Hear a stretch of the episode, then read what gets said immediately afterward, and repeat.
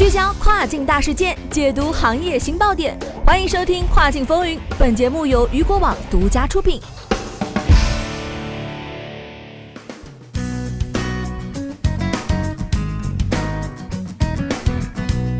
各位中午好，欢迎您继续在每个工作日中午的十二点继续锁定到雨果调频，这里是正在为您播出的《跨境风云》，我是大熊。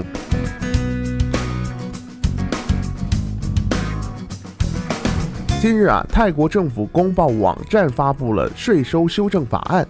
该法案于前几日起，也就是三月二十一号正式生效。这部法案呢，符合泰国电子支付系统基础设施发展战略计划，为电商人群缴纳税款提供了更加便利的支付方式。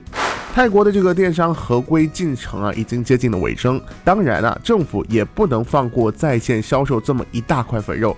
政府特意修订的这个电商纳税法，新修订的电商税收法针对以下范围的电商业务经营者征税：一、单个账户的存款汇款记录达到三千次以上者；二、多个账户的存款或汇款记录超过四百次，且金额超过两百万泰铢的电商经营者。该法同时规定，所有的电商业务经营者需要在二零二零年的三月二十二号之前，将自己的相关资料递交到税务局。若发现有人不依法纳税，将被罚款十万泰铢。在缴清税款之前，每日增加一万泰铢的罚金，以此类推。若是发现官员泄露纳税人信息，将会根据情况判处一年监禁或罚款两万泰铢，情况严重者，两者兼施。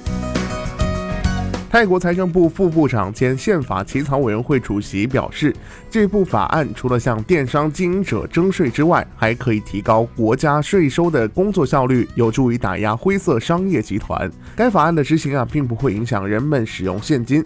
随着泰国电商市场正式纳税拉开帷幕，用户会买到比之前更加昂贵的商品。